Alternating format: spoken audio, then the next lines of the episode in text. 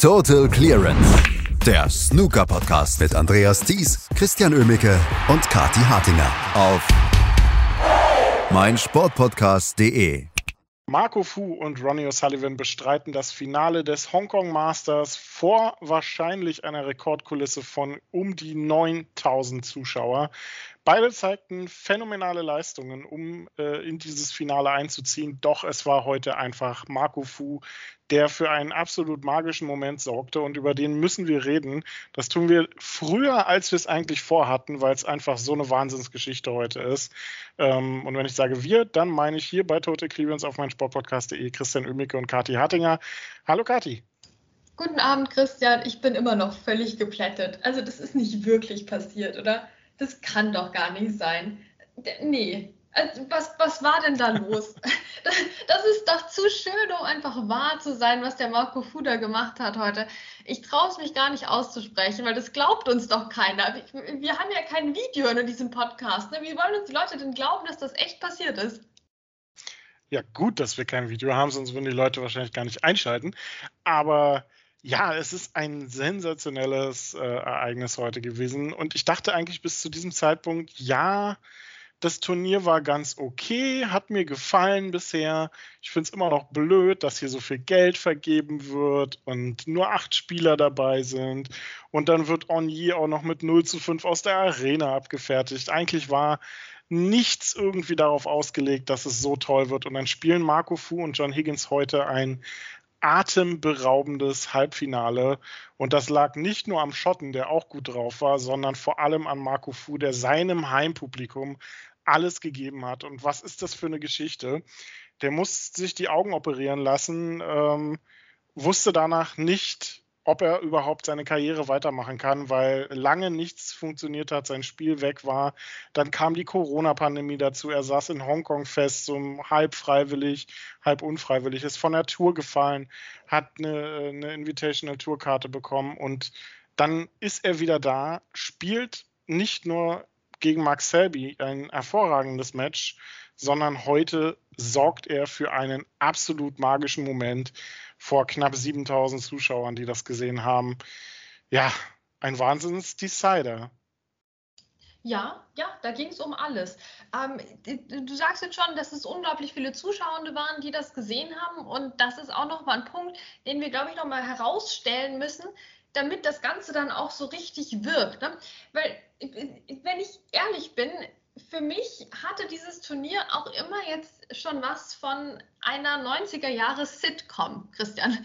Weil wenn die Leute da klatschen, da sind so viele Leute in der Halle, das wirkt für mich wie so eben aus so einer 90er-Jahre-Sitcom, wo sie so ein, so ein Fake-Lachen immer einspielen und das aber total übertrieben ist für den mittelmäßigen Witz, der da gerade gemacht wurde in der Serie. Ne? Also so, so klingt das. Das klingt total unnatürlich, übertrieben etc., wenn die klatschen. Und die klatschen gerne. Das ist wie, als wären wir in Berlin, nur halt ein bisschen größer noch. Ne?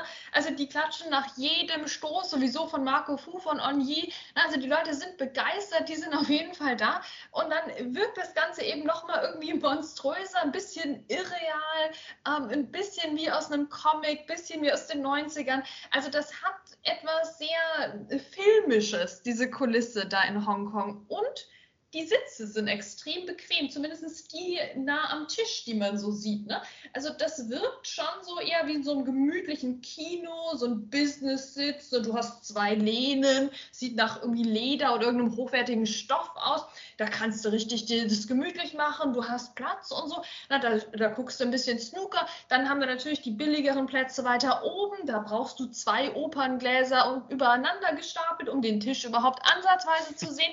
Also ne, über so eine Kulisse sprechen wir, so quasi so ein Amphitheater des Snooker. Ja, wir haben Panem et Circenses jetzt gesehen ähm, und vor dieser Kulisse haben Marco Fu und John Higgins ihr Halbfinale ausgetragen eine sensationelle Kulisse und das hat sich gesteigert die Woche, muss man so sagen. Die Viertelfinals waren, ja, die waren okay besucht. Es gab vier relativ solide Matches.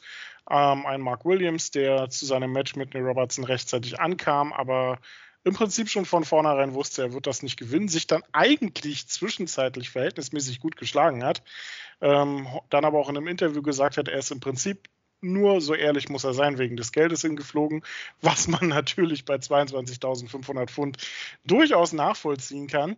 Ähm, Ronnie O'Sullivan 5-0 gegen Oni, Marco Fu, tolle Leistung gegen Mark Selby, der sehr unzufrieden war mit sich selbst und mit dem Tisch, also wieder ein kleiner Rückschritt. Und John Higgins gegen Judd Trump, die für das beste Match des Viertelfinals gesorgt haben ähm, Judd Trump im Decider dann am Ende verloren, obwohl er den ja so toll erkämpft hatte. Also tolles Match auch hier und dann ging es in die Halbfinals heute. Und Marco Fu gegen John Higgins, es sah lange nicht danach aus, als wenn das so ein richtig beinharter Kampf am Ende werden wird. Es ging lange hin und her. John Higgins führte 3 zu 1 zwischenzeitlich. Ähm, lag, äh, äh, kam dann in die in den Abend sogar oder in den Abend sage ich schon, als wenn es zwei Sessions wären, in die zweite Matchhälfte auch etwas besser rein als Marco Fu. Und dann ging es im Prinzip hin und her. Und mit einer 105 hatte John Higgins dann die Weichen auf Sieg gestellt. Und dann macht Marco Fu ähm, das, was ich mir weiß ich nicht, ich könnte mir das nicht erträumen. Beim Stand von 4 zu 5 äh, sollte ich jemals vier Frames gegen John Higgins gewinnen. Ähm, dann sofort auf ein Maximum Break zu gehen, ähm, um den Decider zu erzwingen. Ich verschieße den Frameball auf die Mitteltasche. Äh, Marco Fu hat da nicht lange überlegt und dann spielt er so einen Decider danach noch. Also mir fehlen die Worte. Ja, uns allen, uns allen. Aber du hast es schon genau richtig beschrieben, ne? Also dieser Weg dahin war extrem seltsam, weil sich Marco Fu noch so wieder so reingekämpft hatte, ähm, hat verhindert, dass John Higgins total davon zieht in diesem achten Frame, der einzige, der so ein bisschen äh, knatschiger war, ne? wo es richtig zur Sache ging hin und her. Und ähm, das, das war ein toller Kampf von Marco Fu. Und dann wunderst du dich im zehnten Frame, dass er eben so ganz klar auf das Maximum geht, anstatt erstmal sicher zu machen, dass er sich eben diesen Entscheidungsframe überhaupt erkämpft. Also das waren, das waren zwei unterschiedliche Marco Fuß gefühlt, die da am Tisch standen. Also das war vom Gesamtmatch her eine Taktik, die sich mir nicht erschlossen hat von Marco Fu. Das war mal das eine, mal das andere Extrem. Aber es hat ja funktioniert, es hat trotzdem gereicht, ne, auch wenn es mit dem Maximum im zehnten Frame halt nicht geklappt hat. Er hat es geschafft, den Entscheidungsframe ähm, doch noch zu bekommen. Ja, da hat auch John Higgins äh, was dazu getan, denn er hat ja nicht das gemacht, was man von John Higgins normalerweise äh, erwarten würde, dass er nämlich dann diesen Frame bei einem Rückstand äh, von 0 zu 72 noch gewinnt. Ja, also das ähm, war ein kleines Zeichen der Schwäche von John Higgins. Nein, also ich meine, es war schwer genug, wirklich. Aber gut, dann hatten wir also einen Entscheidungsframe. Und jetzt, ja, komm, also ernsthaft, ne, was, wenn du jetzt zehn ExpertInnen fragst, ne, was ist das Beste, was man so machen kann in einem Entscheidungsframe? Ja, du spielst vor einem Heimpublikum von knapp 7000 Leuten, du spielst gegen John Higgins, von allen Leuten, gegen, den du, gegen die du in einem Entscheidungsframe antreten kannst. John Higgins sicherlich unter den Flop 10, ne, die Leute, die du vermeiden möchtest was wäre so das Beste, was passieren kann? Ja, was, sagen, was sagt man da? Ja, gut, also am besten natürlich, hahaha, aus der ersten Chance einen Century Break machen. Na, da kommt er gar nicht an den Tisch, der John Higgins. Da, da hast du das dann gewonnen, wunderbar. Ja, das ist wirklich das, was man erwarten würde, weil kein Mensch würde so weit denken zu sagen, ja komm, da machst du einen Maximum Break im Entscheidungsframe, hahaha. Aber Marco Fu hat genau das gemacht. Das ist doch unfassbar. Das, das ist wirklich nicht vorstellbar. Aber er hat das gemacht vor den knapp 7000 Leuten. Er hat es wieder versucht, ein Maximum Break zu spielen. Ähm, und diesmal hat es geklappt tatsächlich. Und so hat er das Match gewonnen. Er hat äh, den äh, höchstwahrscheinlich, ne, hat er für sich alleine den Preis für das höchste Break des Turniers. Ähm, und er hat natürlich uns alle aus den Socken gehauen, aber sowas von. Um, und dieses Maximum Break hat er sich auch schön erarbeitet, finde ich, in dem Frame, denn es ging ja durchaus los mit so ein paar Safeties hier und da. Und das war recht ausgeglichen.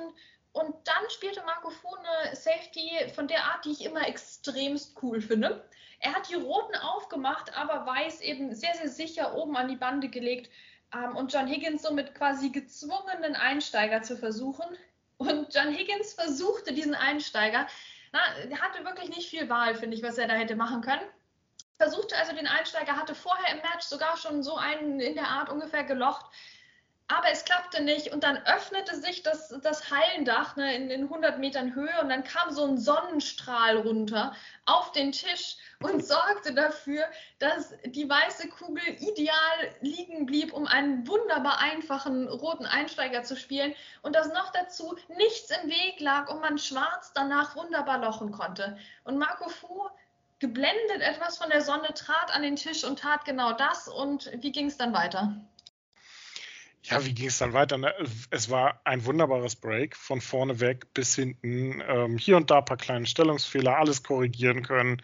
Ähm, sehr viele schwere schwarze Bälle zwischendrin gehabt, ähm, was vor allem halt daran lag, dass er immer wieder äh, dann aus dieser schwierigen Position auch wieder auf Rot stellen musste, was unfassbar schwer war. Die letzte rote war dann so ein bisschen der endgültige Fingerzeig. Die war, ähm, lag etwas an der Bande, Nähe der äh, rechten Mitteltasche, aber er hat das locker gelocht, hat äh, wieder perfekt auf schwarz gestellt und das dann am Ende auch durchgezogen.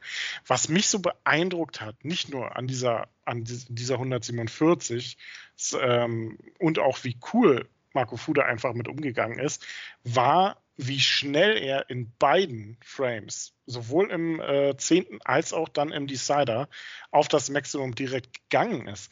Ich meine, du liegst 4 zu 5 hinten gegen John Higgins. Ähm, du lochst immer wieder phänomenale Einsteiger. Da waren welche dabei, da würden, würde ich mir 5, 6 an die Wand hängen von, ähm, die Marco Fuda gelocht hat. Aber in beiden Frames geht er sofort auf das höchste Break, ähm, auf das Maximum. Der wollte das. Ähm, hätte ja, wie gesagt, im, im zehnten Frame dann äh, fast den, den Frame noch abgegeben. Ich meine, John Higgins hatte rot schon gelocht und hat dann die schwarze verpasst. Ne? Wenn John Higgins da die schwarze locht, macht der sich vielleicht auf zu einer 75er Clearance oder sowas und holt sich den Frame und das Match. Und dann geht der im Decider wieder sofort auf das Maximum Break, statt irgendwie erstmal den Frame und das Match sicher zu machen. Also absolut beeindruckend, Wahnsinns Nervenstärke. Man hat ihm dann auch danach gesehen, wie wie sehr er sich dann auch darüber gefreut hat. Also vor dem Heimpublikum, besser geht's nicht.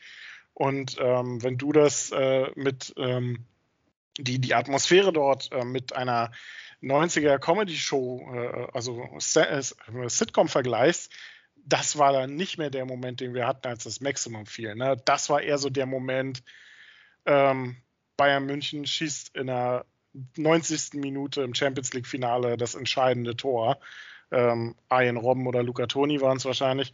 Ah. und ähm, dieser Moment, dieses, dieses Raunen, was da durch die Menge ging, die ja dann auch bei jedem Ball geklatscht haben, das muss so balsam für die Seele gewesen sein von Marco Fu. Und ich glaube von allen Snooker-Fans, denn es gibt wohl niemanden, der dem das nicht gegönnt hat nach den letzten drei Jahren.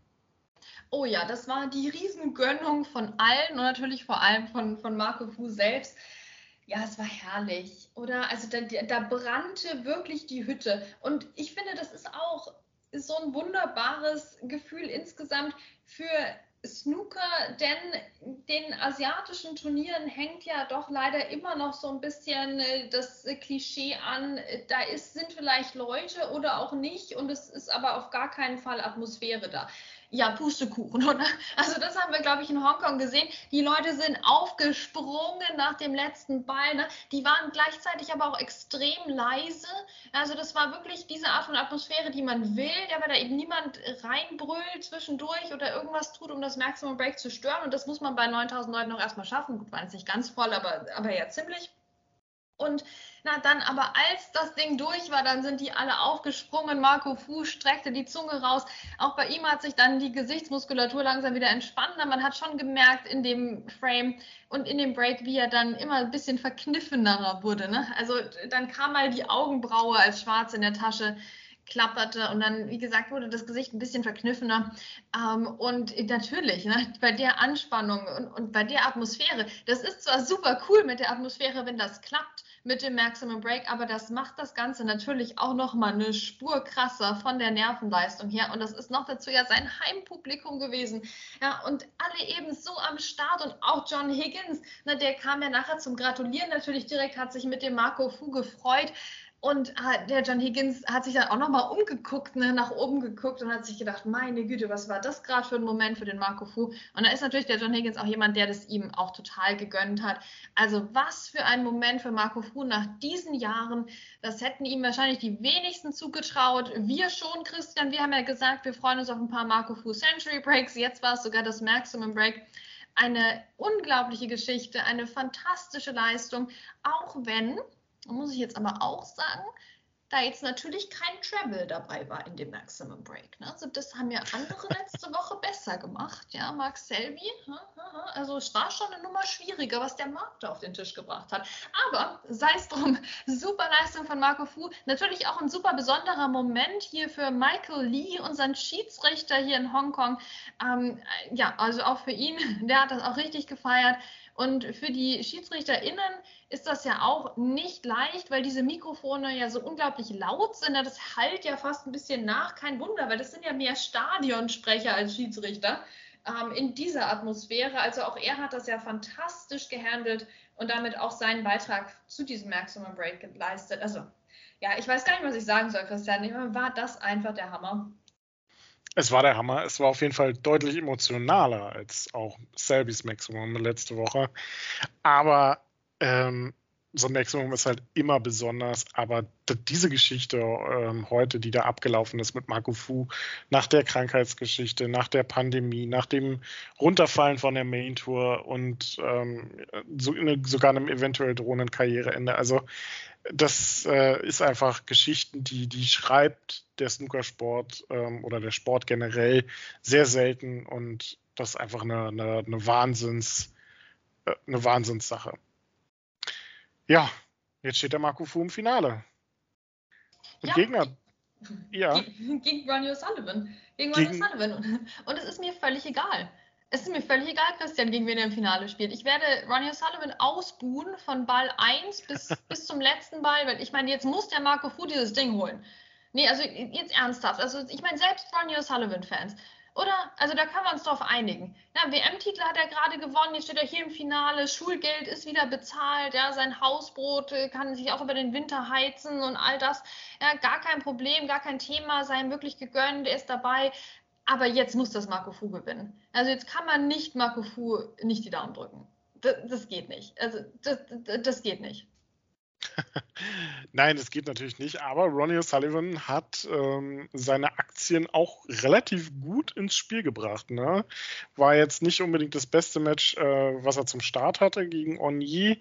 Ähm, das war eher so ein bisschen eher unterwältigend von, von beiden, möchte man dann an der Stelle auch sagen. Ähm, das war so, so ein bisschen ruthless von Ronnie O'Sullivan, der on jeder mit 5 zu 0 aus der Arena abgefrühstückt hat. Aber heute gegen Neil Robertson mit 1 zu 4 hinten zu liegen und dann mit äh, nicht nur zwei Centuries unter anderem, sondern ja auch einen Frame noch zu stehlen auf Pink und auch den letzten Frame ähm, Neil Robertson noch vor der Nase wegzuschnappen, kann man schon durchaus so machen. Also ich hatte den Australier bei 4 zu 1 nicht mehr unbedingt auf der Verliererstraße gesehen. Ja, ja, ist schon ganz nett. Ist, ist schon ganz nett, aber komm, nee. Nee, also das wird nichts morgen. Das wird nichts morgen für Ronnie. Also das, das, darf einfach nicht sein. Ja, gut, ja, hat, hat er gut gespielt. Ja, Ronnie O'Sullivan kann Snooker spielen. Mhm. Indy Robertson auch drei Centuries hintereinander, aber trotzdem interessiert das heute eigentlich keinen, ja. Ah, weil wir sind ja alle noch benommen hier von der Marco Fu-Geschichte. Ähm, ja, das, das, war ein fantastisches Match. Ne? Also da wird Ronnie auch bestimmt wieder sauer sein, ja, weil, weil, sich die Leute mehr für das andere Match jetzt interessiert haben. Ähm, und da möchte ich gerne meinen Teil dazu beitragen. Ne? Also der, der, wird sich jetzt, wahrscheinlich fühlt sich jetzt Ronnie angestachelt und will morgen auch ein 147 spielen. Ne? Da kannst du dir schon vorstellen, können wir uns alle vorstellen. Ronnie will jetzt, Ronnie will jetzt auch. Ja, das, ist, das sind schlechte Nachrichten wieder für die Marco Fu-Fans. Ähm, aber trotzdem, Ronnie O'Sullivan ist schlagbar in Finals, vielleicht jetzt nicht im WM-Finale dieses Jahr, aber äh, das haben wir auch schon phasenweise gesehen, ne, wo er viele, viele Finals abgegeben hat. Und äh, warum nicht morgen das gegen, gegen Marco Fu? Also Marco hat das auf jeden Fall in der Hand, wenn der so gute Breaks spielt wie heute gegen John Higgins. Ähm, dann klappt das, wenn er zu viele Flüchtigkeitsfehler einstreut, ne, wenn zu viele Bälle wackeln, wie die zwei Schwarzen bei dem Maximum Break dann ähm, braucht er ein bisschen Glück auf seiner Seite. Ne? Das ist äh, völlig klar. Aber jetzt müssen wir erstmal wieder aufwachen nach dieser Marco Fu Gala heute. Und da muss ich aber auch sagen, ich finde das ein bisschen kriminell, dass er dieses Maximum Brackets im letzten und im, im entscheidenden Frame gespielt hat. Aber ich meine, die Leute müssen dann ja raus aus der Arena, so wieder zurück ins normale Leben. Wie soll das funktionieren? Die rempeln wahrscheinlich ständig jetzt Leute an und so. Na, die hatten jetzt ja gar keine Zeit runterzukommen. Also da, stell dir mal vor, die, ich hoffe, die waren nicht mit dem Auto unterwegs. Wie willst du denn da fahren? Da bist du ja total quasi Snooker betrunken, ja, von dem, was du da gerade gesehen hast also ich finde, nach so einem Maximum Break gehört eigentlich so ein Frame zum Vergessen, wo alle nur ständig Sachen verschießen, also weder gute Safeties noch gutes Lochspiel zu sehen ist, dass du mal wieder runterkommst, dass der Puls sich mal wieder entspannt. Nee, da macht ja Marco Fu das im letzten Frame. Also ich finde, es gehört an sich schon verboten, aber trotzdem insgesamt ein positiver Tag heute. Das definitiv. Ja, ähm, es ist auf jeden Fall morgen ähm, um 13 Uhr deutscher Zeit wird's äh, losgehen. Best of 11 wird auch im Finale die Distanz sein. 100.000 Pfund für den Sieger, 45.000 Pfund für den Unterlegenen. Es wird auf jeden Fall so sein, dass, ähm, und das passiert dann nicht unbedingt häufig, wenn Ronnie O'Sullivan spielt, dass das Publikum vermehrt auf der Seite des Gegners von O'Sullivan sein wird. Und das ist vielleicht auch mit einer der besten Nachrichten für Marco Fu, denn was ihn da heute zu einem Maximum Break und zu einem Decider-Sieg gegen John Higgins getragen hat, das kann ihm morgen gegen Ronnie O'Sullivan natürlich nur helfen. Und wir werden darüber reden, Kati, wenn wir es dann irgendwie schaffen, emotional morgen dabei zu bleiben. Ja, das wird eine echte Herausforderung für uns werden, aber was tun wir nicht alles für diesen Total Clearance Podcast hier bei meinsportpodcast.de? das tut man nicht alles, genau. Und damit ähm, viel Spaß mit dem Finale. Danke an Marco Fu für diesen fantastischen, emotionalen und magischen Moment heute. Und jetzt viel Glück im Finale. Best of 11, wie gesagt, ab morgen 13 Uhr wird das Finale zwischen Ronnie O'Sullivan und Marco Fu beim Hongkong Masters gespielt. Come on, Marco! Total Clearance, der Snooker-Podcast mit Andreas Thies und Christian Oemicke auf mein Sportpodcast.de. Schatz, ich bin neu verliebt. Was? Da drüben. Das ist er. Aber das ist ein Auto. Ja, eben. Mit ihm habe ich alles richtig gemacht. Wunschauto einfach kaufen, verkaufen oder leasen. Bei Autoscout24. Alles richtig gemacht.